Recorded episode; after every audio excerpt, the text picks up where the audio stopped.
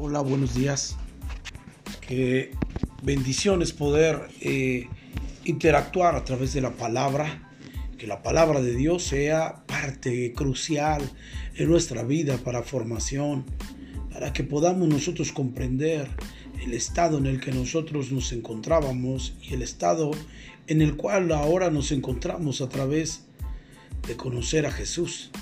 Por eso en esta serie, Conociendo a Jesús, queremos hablar precisamente del libro que nos da la perspectiva cercana de quién era Jesús, escrita por un hombre llamado Juan, que se recostaba en el pecho de Jesús y nos da una perspectiva impresionante respecto a cómo conocer a Jesús. En este episodio hablaremos de San Juan capítulo 6, verso 25, Jesús el pan de vida. Y dice así la palabra del Señor en el verso 25, capítulo 6, verso 25. Y hallándole al otro lado del mar, le dijeron, rabí, ¿cuándo llegaste acá? Esto es interesante, después de andar en el mar, la escritura dice que la gente buscaba al Señor Jesús, quería conocer su palabra, quería escuchar más de él. Pero el Señor Jesús mira lo más profundo de aquellos que son sus seguidores de aquellas personas que buscan tener un interés por conocer a Jesús. Pero Jesús también conoce el corazón de ellos, la forma en la que ellos tenían el acercamiento y la intención de su corazón con, respecto a estar cerca de Jesús. En el verso 26 dice, respondiendo Jesús y les dijo, de cierto, de cierto os digo que me buscáis, no porque habéis visto las señales, sino porque comisteis el pan y os saciasteis. Trabajad no por la comida que perece, sino por la comida que vida eterna permanece, la cual el Hijo del Hombre os dará, porque a éste señaló Dios el Padre. Y Dios eh, nos habla a través de la vida del Señor Jesús en este pasaje. El Señor Jesús que conoce el corazón del hombre les confronta y les dice, ustedes me siguen por la comida que yo les di, por el pan que yo hice en milagro eh, en la cita que vemos del capítulo 6, del verso 1 al verso 15, cuando la escritura dice que hace un milagro de multiplicación. Y esto es muy interesante, a veces los seguidores buscan precisamente ese pan físico, buscan saciarse de lo que Dios hace a través de los milagros. Pero muy interesante ver que Jesús conoce el corazón de cada persona. Por eso es que muchas veces miramos que hay personas que crecen de una manera extraordinaria en la vida o en el mundo de la fe. Vemos que a otras personas les cuesta trabajo interactuar y poder concentrar una búsqueda correcta desde la perspectiva bíblica. Y esto nos lleva a entender que Dios conoce los corazones y nos abre la brecha. Por eso en este pasaje Jesús confronta y les dice estas palabras, ustedes me están siguiendo por el pan que comieron y que se saciaron. Y él realmente los confronta y les dice, trabaja no por la comida que perece, sino por la comida que a vida eterna permanece. Y esto nos está hablando sobre la voluntad de Dios. La escritura dice que en una ocasión Jesús entra, Jesús llega a un pozo, encuentra a una mujer samaritana y le pide de beber. Y él le dice, la mujer le dice, ¿cómo usted, un judío, pide de beber a mí? Y entonces Jesús le dijo, yo te puedo dar agua, que el agua que yo te dé jamás tendrá sed. Y entonces él le pregunta, la mujer le pregunta, dame de esa agua. ¿Cómo puedes tú darme esa agua si no tienes un recipiente para sacarla del pozo y dármela? La escritura nos dice que le dijo claramente, la agua que yo te dé jamás tendrá sed. La escritura también nos enseña que cuando llegan los discípulos y lo miran al Señor Jesús que está platicando con una samaritana, ellos les pregunta eh, claramente que está haciendo la voluntad, está comiendo la voluntad de su Padre, que era precisamente compartirle a la gente de Jesús, perdón, compartirle la palabra de Dios a través de Jesús. Y esa era la voluntad de Dios.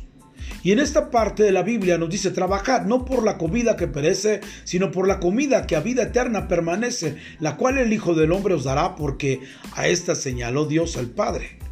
Y es muy interesante disertar sobre la voluntad de Dios, Precisamente la voluntad de Dios era enviar al hijo, y el hijo caminar con, esa perspectiva de dar salvación a través del enviado, que era Jesús. La escritura nos dice acá que debemos de trabajar no por comida que perece, sino por la comida que a vida eterna permanece, la cual el Hijo del Hombre os dará, porque a eso señaló Dios el Padre. Y está hablando de una obediencia, de un llamado, de un enviado, llamado Jesús. El verso 28 dice, entonces le dijeron, ¿qué debemos hacer para poner en práctica las obras de Dios? Y este pasaje salta en mi espíritu para que tú y yo podamos comprender cómo podemos poner en práctica las obras de Dios. Y poner la, la práctica o poner en práctica las obras de Dios. En el verso 29 el Señor Jesús responde, esta es la obra de Dios, que creáis en el que ha enviado. Y esto nos lleva a comprender que poner en práctica la obra de Dios es creer en el enviado. Y cuando nosotros hablamos del enviado, hablamos sobre la palabra apostoleo. La palabra apostoleo es una palabra de construcción, es una palabra de edificación. Y entonces lo que trata de decir es que la Poner por, en práctica las obras de Dios es precisamente la edificación que Dios hace internamente en cada uno de nosotros, la construcción de un enviado, de un apostoleo, como el Señor Jesús, para edificar en cada uno de nosotros. Y, él, y le dijeron entonces, ¿qué señal pues haces tú para que veamos y te creamos? ¿Qué obra haces? Lo peor que puede suceder en la vida de una persona no puede comprender al Señor Jesús es precisamente negar la, la misión del enviado. Aquí Él nos habla y nos dice que poner en práctica las obras de Dios es que puedan creer al que Dios ha enviado, aquel que ha enviado para edificar, para construir. Pero la gente que no entiende la perspectiva de Dios, la perspectiva bíblica que nos habla San Juan capítulo 6, verso 30, entonces dicen, ¿qué señal pues haces tú para que veamos y te creamos? Y eso es lo más ignorante que pueda suceder, que queramos mirar algo que se construye internamente, algo que eh, se edifica y que no se puede mirar porque está hablando sobre la construcción del, templo de nuestra vida. Y Pablo claramente dice, ¿no sabéis que sois templo de Dios y que el Espíritu de Dios mora en vosotros? Y eso es lo que el enemigo nos hace a veces cavilar en nuestro corazón con respecto a que quizás Dios no está haciendo nada, porque no alcanzamos a mirar lo que realmente profundamente está edificando Dios. Y eso es una de las cosas más ignorantes que podamos entender en la vida espiritual, ya que Dios está trabajando y no podemos mirarlo, pero Dios está edificando. A través del Señor Jesús está haciendo su obra perfecta en cada uno de nosotros, porque Dios está construyendo, está edificando en cada uno de nosotros, pero nuestra respuesta a veces dentro de la ignorancia de la palabra de Dios es, ¿qué obra haces?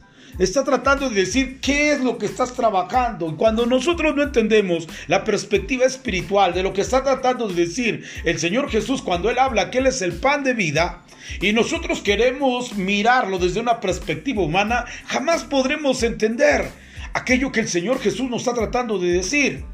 Y él claramente les dice en el verso 31, nuestros padres comieron el maná en el desierto, como está escrito, pan del cielo les dio a comer. Jesús les dijo, de cierto, de cierto os digo, no os dio Moisés el pan del cielo, mas mi Padre os da el verdadero pan del cielo, porque el pan de Dios es aquel que descendió del cielo y da vida al mundo. Está hablando de la misión. Está hablando del apostoleo, del enviado que Jesús vino y ese pan que es su cuerpo vino a entregarse en la cruz, su sangre fue derramada para que tú y yo pudiéramos entender que ahora ya no tenemos más hambre de pan, porque ahora Jesús es el que sacia esa necesidad que tenemos de la hambre de Dios.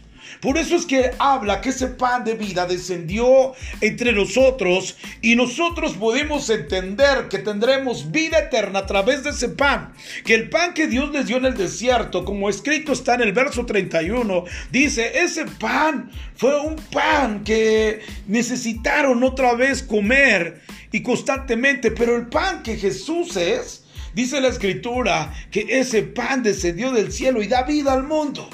Está hablando de Jesús, el enviado.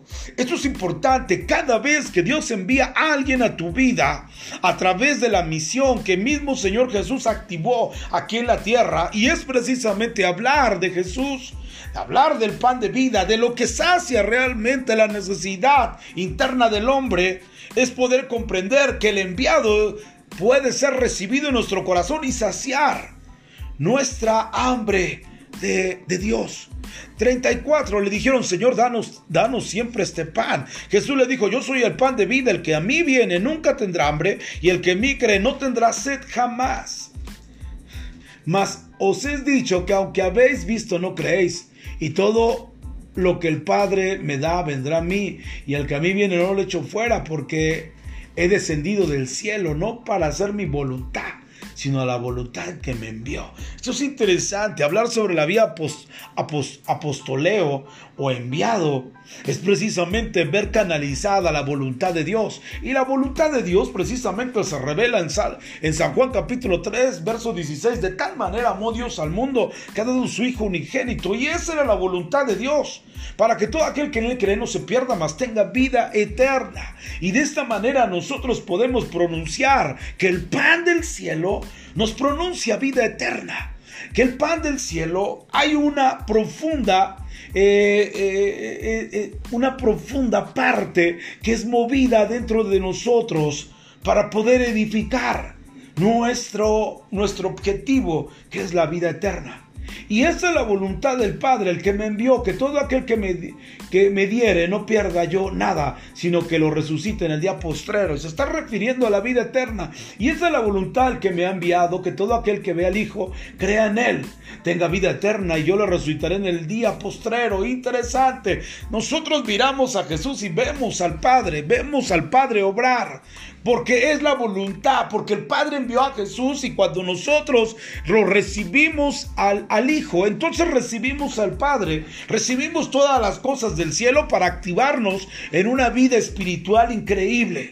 Por eso él claramente dice que él nos resucitará en el día postrero. Pero la gente siga teniendo perspectiva humana y en el verso 41 dice, murmuraban entonces de él los judíos porque había dicho, yo soy el pan del cielo. Y ellos decían, ¿no es este Jesús el hijo de José, cuyo padre, cuyo padre y madre nosotros conocemos? ¿Cómo pues dice este, del cielo he descendido? Y muy interesante, cuando nosotros hablamos sobre la vía a apostoleo o enviado, si tú y yo no tenemos la correcta perspectiva bíblica para poder entenderlo, jamás podrá hacer un clic dentro de nuestro espíritu. Porque mientras el, mientras el Señor Jesús habla de cosas espirituales, nosotros queremos habituarlas a las cosas materiales y jamás podremos, podremos entendernos. Por eso es que la vía espiritual siempre debe de ser concertada con otra vía espiritual. Porque si la vía espiritual eh, quiere encajar en una vía eh, humana, material, jamás podrá suceder. Y eso es lo que pasa. Murmuraban entonces los judíos diciendo, yo soy el pan que descendió del cielo, si este es el Jesús, hijo de José. Tenía perspectiva humana, queriendo ensamblar cosas espirituales. Y ese es el gran, el, gran error, que la gente quiera interpretar y poder ensamblar cosas o pensamientos humanos con respecto a las cosas del enviado, a las cosas del apostoleo. Dios envió a su Hijo y la palabra enviado es apostoleo. Entender esta perspectiva es comprenderla desde la perspectiva bíblica espiritual. Nosotros podemos mirar cualquier persona y decir, esta es una persona cualquiera, porque no tienes identificación espiritual. Pero hay personas que envía acerca de ti. Hay personas que están orando por ti, que tienen una misión increíble. Se activa lo que ellos oran en tu vida alrededor. Lo peor que puede suceder es que teniendo un enviado nosotros no podamos comprender que Dios lo está poniendo cerca de nosotros para bendecirnos, para llevarnos al entendimiento de la vida espiritual y por consiguiente entender las enseñanzas del Señor Jesús para llegar a la vida eterna, porque Él es el pan del cielo que descendió a la tierra para darnos vida eterna. Por eso Jesús les dijo, no murmuréis entre vosotros. Ninguno puede venir a mí si el Padre que me envió no lo trajere. Y yo lo resucitaré en el día postrero. Lo que está tratando de decir es que todas las cosas están bajo la voluntad de Dios y que cada uno de nosotros que nos acercamos para recibir al enviado es algo que ya estaba en el mundo espiritual hecho. Ya estaba eh, eh, en una expresión de, de colocándose solamente en el tiempo y en el lugar correcto de nuestra propia vida con la interacción de creer en el Señor Jesús. Por eso yo creo que cada uno de nosotros podemos entender aquel pasaje que dice, no me elegisteis vosotros a mí, sino yo os elegí a vosotros. Y esta perspectiva debemos de contemplarla en que nosotros no elegimos a Jesús, sino Él nos eligió. Y ahora salta en mi mente Jeremías cuando le dice, yo te elegí desde el vientre de tu madre y te llamé por profeta a las naciones. Es una interacción espiritual de lo que está sucediendo aquí. Son pensamientos que Jesús ya tenía desde antes que tú y yo naciéramos. Simplemente estamos obedeciendo a la voluntad de Dios. Dios nos ha enviado a un lugar y entonces se transforma el ambiente porque tenemos un respaldo de Dios de lo que hace muchos años Dios ya había, ya, ya había propuesto desde antes de que tú nacieras para este tiempo ser de bendición. Y eso es lo que él dice. Dice claramente en el 44, ninguno puede venir a mí si el Padre que me envió no lo trajere. Y yo lo resucitaría en el día postrero. Escrito están los profetas y serán todos enseñados por Dios. Así que todo aquel que oyó al Padre aprendió de él y viene a mí. Esto es importante, es un equipo. El Padre los trae, ellos reciben al enviado, al apostoleo, se forma un equipo increíble para que pueda hacer una sinergia entre la gente que viene al enviado y el enviado tiene todo el respaldo de Dios y entonces ellos pueden comprender que han visto al Padre.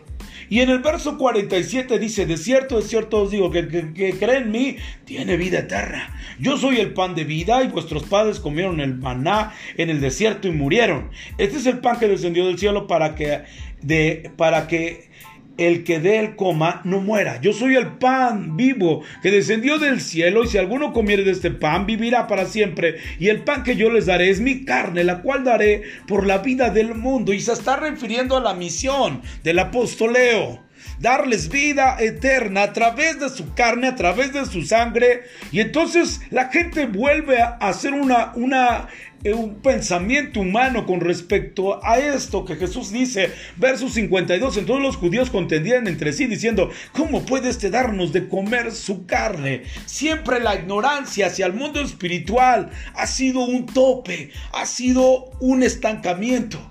Pero cuando nosotros entendemos lo que dijo el Señor Jesús en el verso 53, de cierto, de cierto os digo, si comes carne del Hijo del Hombre y bebéis sangre, no tenéis vida, no tenéis vida en vosotros. Y el que come mi carne, bebe mi sangre, tiene vida eterna y yo le resucitaré en el día postrero, porque mi carne es verdadera comida y mi sangre es verdadera bebida. El que me come, eh, come mi carne, bebe mi sangre y en mí permanece, yo en él, como me envió el Padre viviente yo vivo por el Padre, asimismo que el que me come, él también vivirá por mí.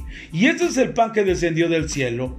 No como vuestros padres comieron el maná y murieron. El que come de este pan vivirá eternamente. Y estas cosas dijo en la sinagoga enseñando en Capernaum. Y algo que yo vengo tratando de, comprender y enseñar es precisamente que es la enseñanza la que nos libera al mundo, al mundo espiritual y poder comprender esta vida de la cual nosotros podemos recibir a través del pan de vida que es Cristo. Y esto lo dijo en la sinagoga de Capernaum. Él les enseñó que claramente eh, eh, en el verso 57 dice, como me envió el Padre viviente, y yo vivo eh, por el Padre, así mismo que el que me come, él también vivirá por mí. Y esta expresión nos habla sobre Jesús. Jesús es el verbo. Cuando nosotros comemos el verbo, tenemos vida eterna. Y el verbo es la palabra. Y la palabra es Jesús. Y Jesús es el verbo. Dios es la palabra. Y lo que trato de decir es que precisamente nosotros nos mantenemos en vida eterna por el, por el sacrificio que Jesús hizo, porque Él fue enviado para morir por nuestros pecados y también resucitarnos en el día postrero. Quiero hacer una oración después de haber disertado todo esto de, San Juan capítulo 6 y abrir nuestro entendimiento con respecto a las cosas que Dios está estableciendo en este tiempo para ti, para mí, podamos abrir con habilidad de entendimiento sobre las cosas espirituales. Jesús es el pan de vida.